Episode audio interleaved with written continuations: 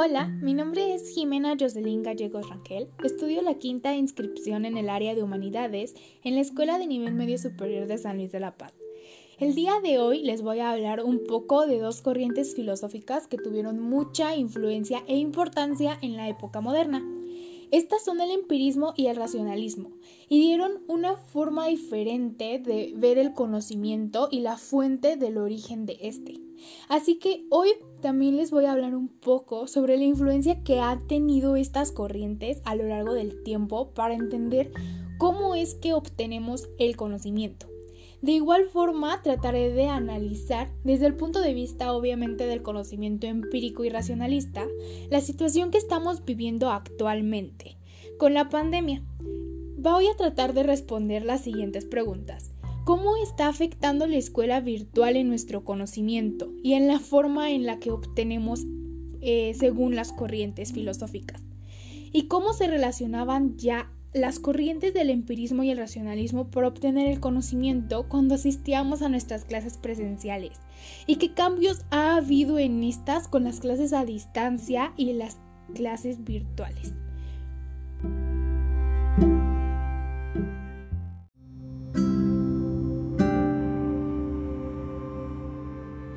Comenzar, hablaremos un poco sobre los postulados de cada corriente y sus representantes.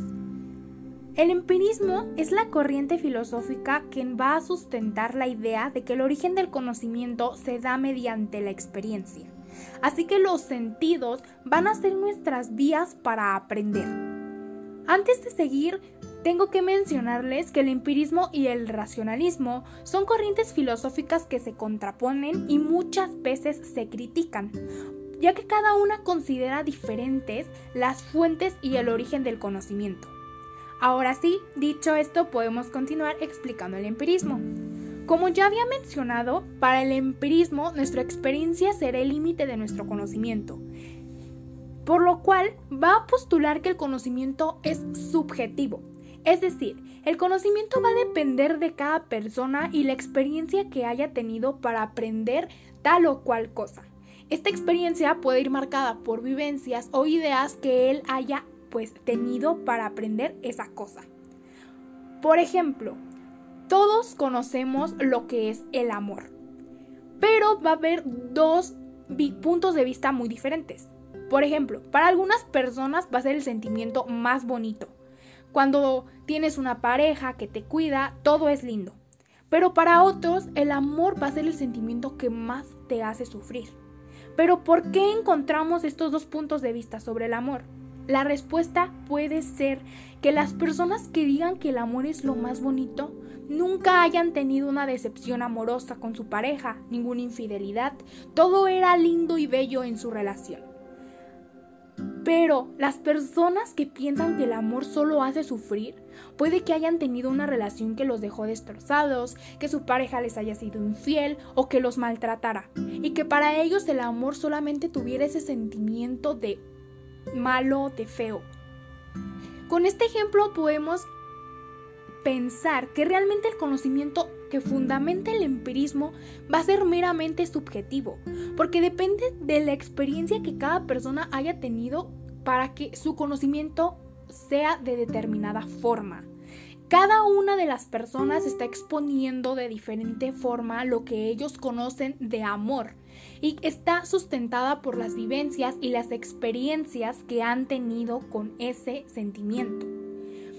Otra cosa que pasa con el empirismo es que va a negar las ideas innatas que los racionalistas nos proponen, pues ellos creían que no se pueden hacer con ciertas ideas de conocimiento si no has vivido ni tenido experiencia. Por ende, el método que nos van a proponer los filósofos empiristas va a ser experimental completamente, dando como resultado una ciencia empírica basada completamente en las vivencias. Un ejemplo muy sencillo van a ser las experimentaciones que se realizan en ciencias como la biología o la química. Y a partir de estas se pueden observar respuestas a ciertas interrogantes sobre algún tema que están estudiando y obviamente van a adquirir conocimiento. El máximo representante del empirismo fue David Hume.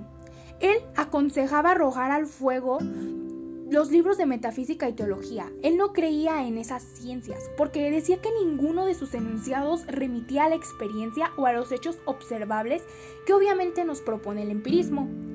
Este filósofo va a tomar dos conceptos para explicar el origen del conocimiento según la experiencia y las vivencias. Van a ser las impresiones y las representaciones. Las impresiones son los fenómenos psíquicos actuales. Diciéndolo de otra forma es lo dado, lo que ya tenemos aquí. Y las segundas, o sea, las representaciones, va a ser, valga la redundancia, representaciones o ideas que proceden de estas impresiones. John Locke es otro de los empiristas más importantes. Este empirista creía que el conocimiento siempre se iba a relacionar con las ideas.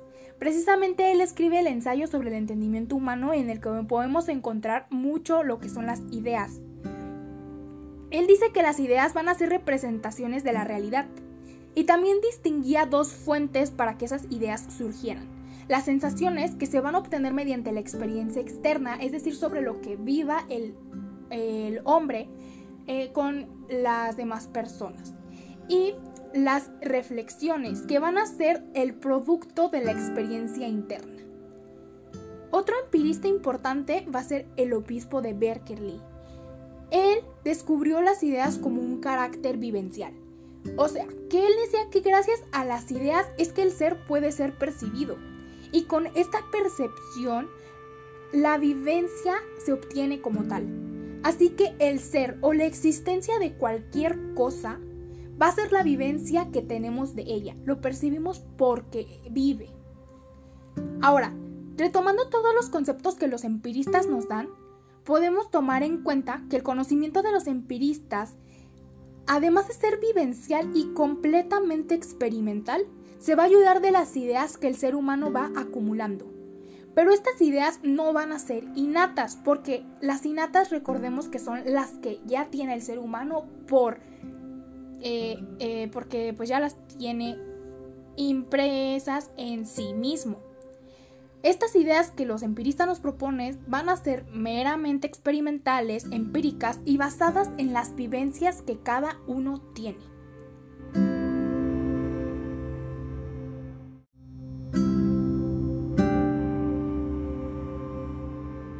Ahora hablaremos sobre la contraposición de esta teoría que acabamos de analizar.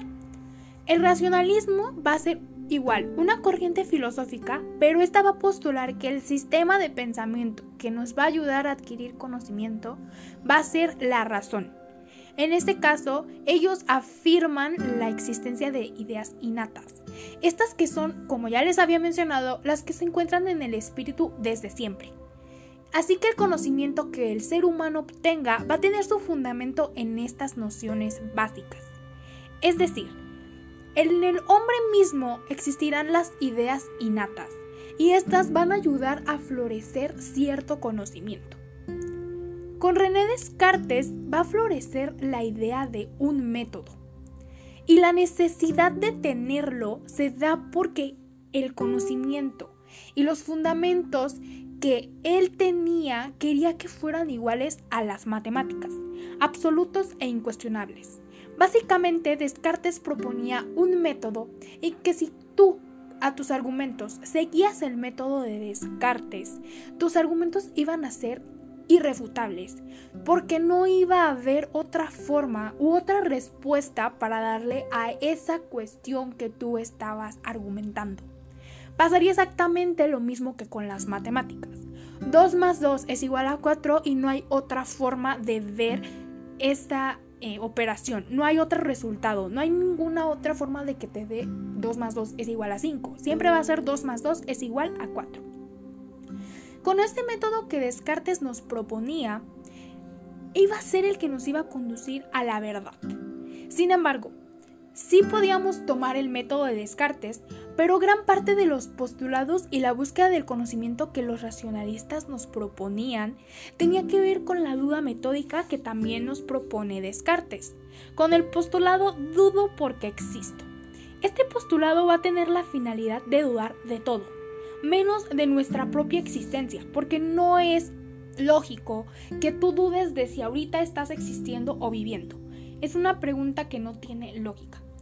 Ahora, con la duda metódica se va a buscar que de manera sistemática, dudando de todo, vamos a encontrar conocimiento firme y seguro mediante una verdad evidente. Ahora, con esta duda metódica podemos llegar a una de las críticas que los racionalistas le hicieron al empirismo. Como ya les había mencionado, los empiristas creían que los sentidos eran las únicas vías del conocimiento y que las ideas innatas no existían porque el conocimiento empirista está meramente basado en lo experimental y vivencial. Bueno, pues ahora los racionalistas van a postular que esos sentidos nos pueden engañar fácilmente y que no debemos confiar plenamente en ellos para obtener conocimiento. Por ello, solamente lo racional y lógico que puede ser comprobable es la única fuente del conocimiento. Aparte de Descartes, van a existir otros racionalistas que ayudaron a la construcción de esta teoría, como Gottfried Leibniz. Él distinguió dos tipos de verdades que podían ayudar al origen de cierto conocimiento, las verdades de razón y las verdades de hecho. Las verdades de razón van a ser las que proceden directamente de la lógica, y las verdades de hecho son las que la ciencia va a basar en la experiencia. Además, va a querer reducir todos los conocimientos al conocimiento de las matemáticas tomando en cuenta el método de Descartes eh, para obtener argumentos y conocimientos absolutos. Baruch de Spinoza era otro racionalista, pero él era muy radical. Creía que solo mediante la razón el ser humano podía comprender la estructura del mundo que lo rodea. Y sí, es cierto que todos los racionalistas creían que la razón era la única fuente del conocimiento, pero los postulados de los primeros dos, de Descartes y Leibniz, no eran tan cerrados ni radicales como los que Spinoza proponía.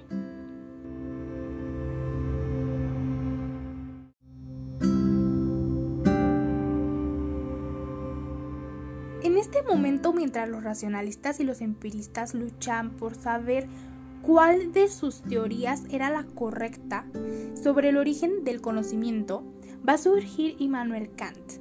Este filósofo va a tratar de dar fin al problema del conocimiento, situándose en lo trascendental. Esto quiere decir, viéndolo desde otra forma, que él creía que ambas teorías eran válidas y que el ser humano podía aprender muy bien con cualquiera de las dos, obviamente, tomando en cuenta qué es lo que deseaba aprender. Y es que dependiendo de la cosa o el conocimiento que quería obtener, él podía elegir una u otra teoría y la iba a poner en práctica. Dentro de lo trascendental que Kant nos postula, él afirma que las condiciones de todo conocimiento no van a depender del objeto estudiado, sino del sujeto que va a estudiar dicho objeto.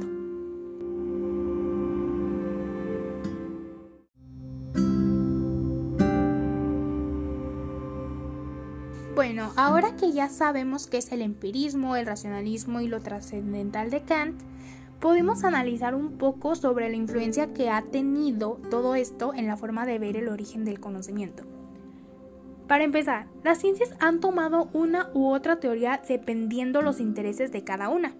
Por ejemplo, como ya les había mencionado en el ejemplo del empirismo, las ciencias naturales toman el empirismo para explicar por medio de experimentos, observación y vivencias los conceptos necesarios para comprender algún fenómeno de la naturaleza que necesitan explicar.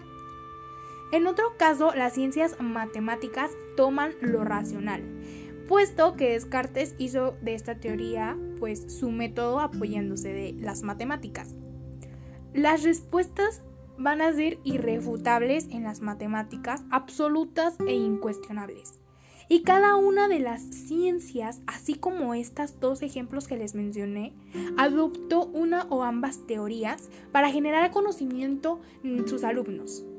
El conocimiento empírico va a tener más ramas con las cuales puede ser estudiado, porque como sabemos, este conocimiento es subjetivo. Cada persona puede obtener eh, conocimiento de diferentes formas, con diferentes sentidos, y pues pueden ser más estudiado que el racionalista, ya que el racionalista es más absoluto, incuestionable, es más cerrado y fijo a una sola cosa.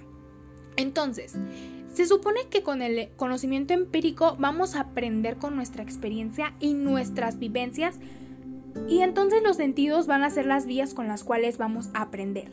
Pero ¿qué pasa con las personas visuales, auditivas y kinestésicas? Se supone que ellos aprenden con un solo sentido en específico.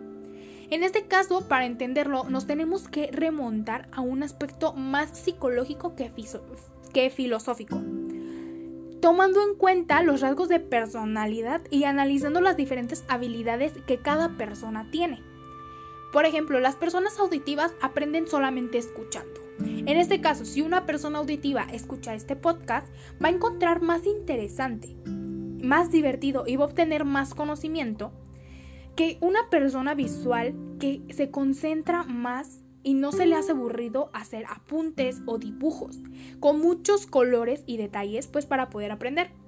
Sin embargo, las personas kinestésicas van a encontrar una herramienta más interesante para aprender si realizan las cosas como hacer esculturas, juegos, experimentos. Ellos tienen que estarse moviendo, no pueden solamente estar escuchando o viendo porque se les hace aburrido. Entonces, si con los sentidos aprendemos según los empiristas, yo creo que es cierto que no solo mediante la experiencia y los sentidos, las vivencias, es que vamos a obtener el mejor de los conocimientos.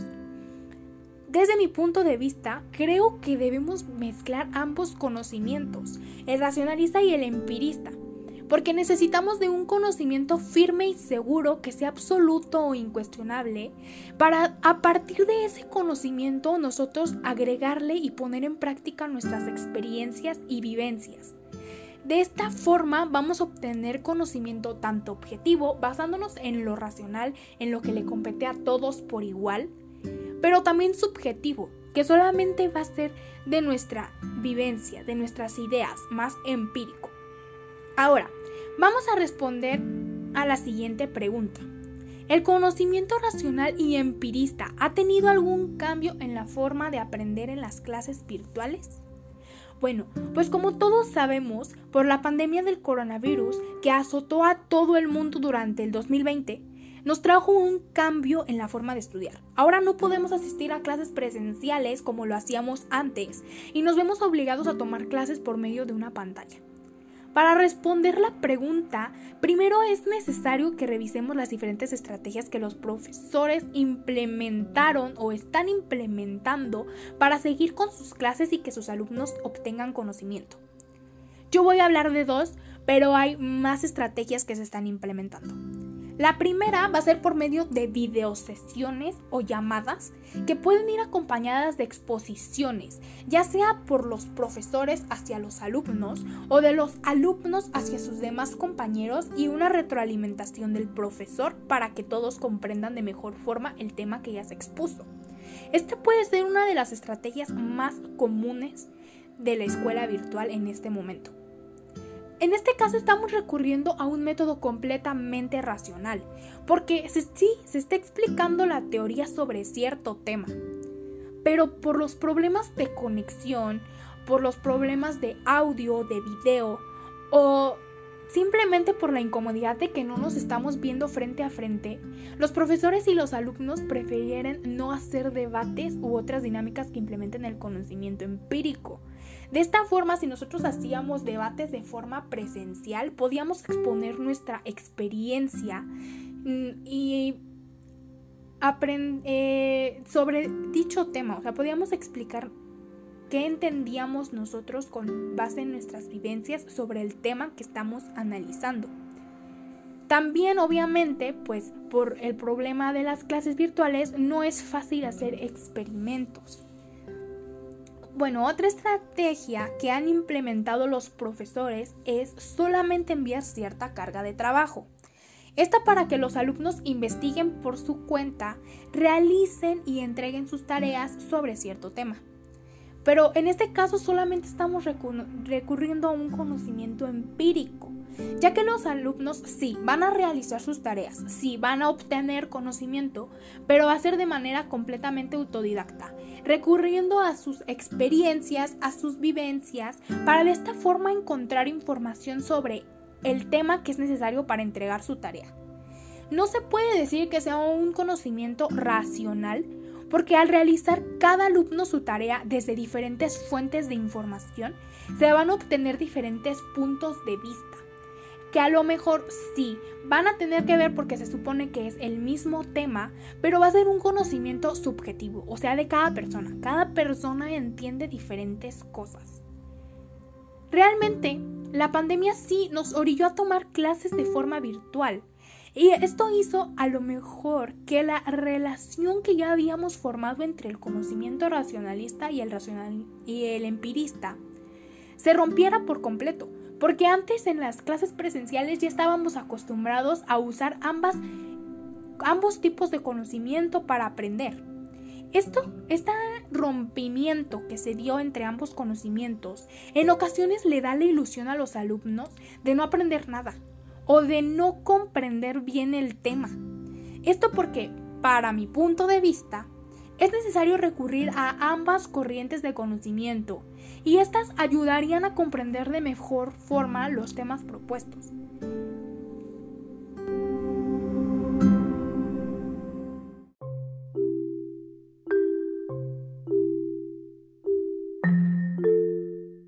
Bueno, esto es todo por mi parte. Espero que hayan disfrutado este podcast y que les haya servido para aprender un poco más sobre el empirismo y el racionalismo. Muchas gracias por escuchar hasta aquí.